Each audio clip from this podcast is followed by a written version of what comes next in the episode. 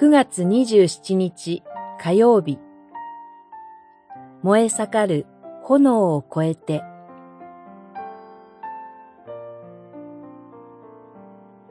ダニエル書3章から5章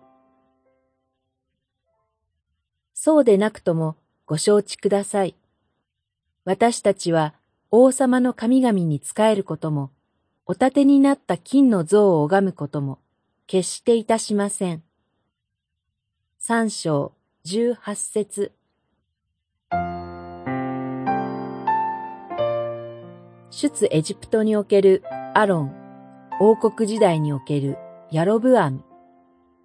イスラエルは金の像を拝み、神の裁きが下される悲惨な歴史を経験してきました。ユダヤ人の三人の若者は、バビロンの王を通して同じ試練の前に立たされます。拒むことは燃え盛る炎に投げ込まれることを意味しました。燃え盛る炎を前にした彼らの答えは二重の響きを持っています。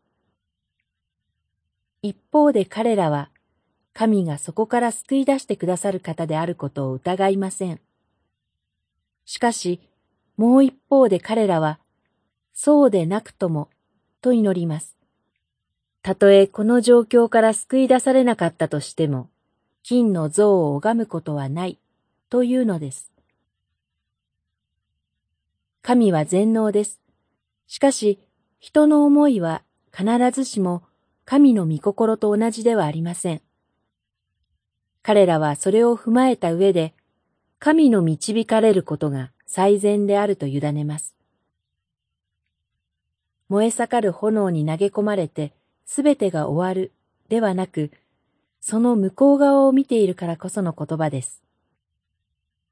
バビロンの王は炎の中に神のこのような姿を見ます。それは見つかいだったと語られます。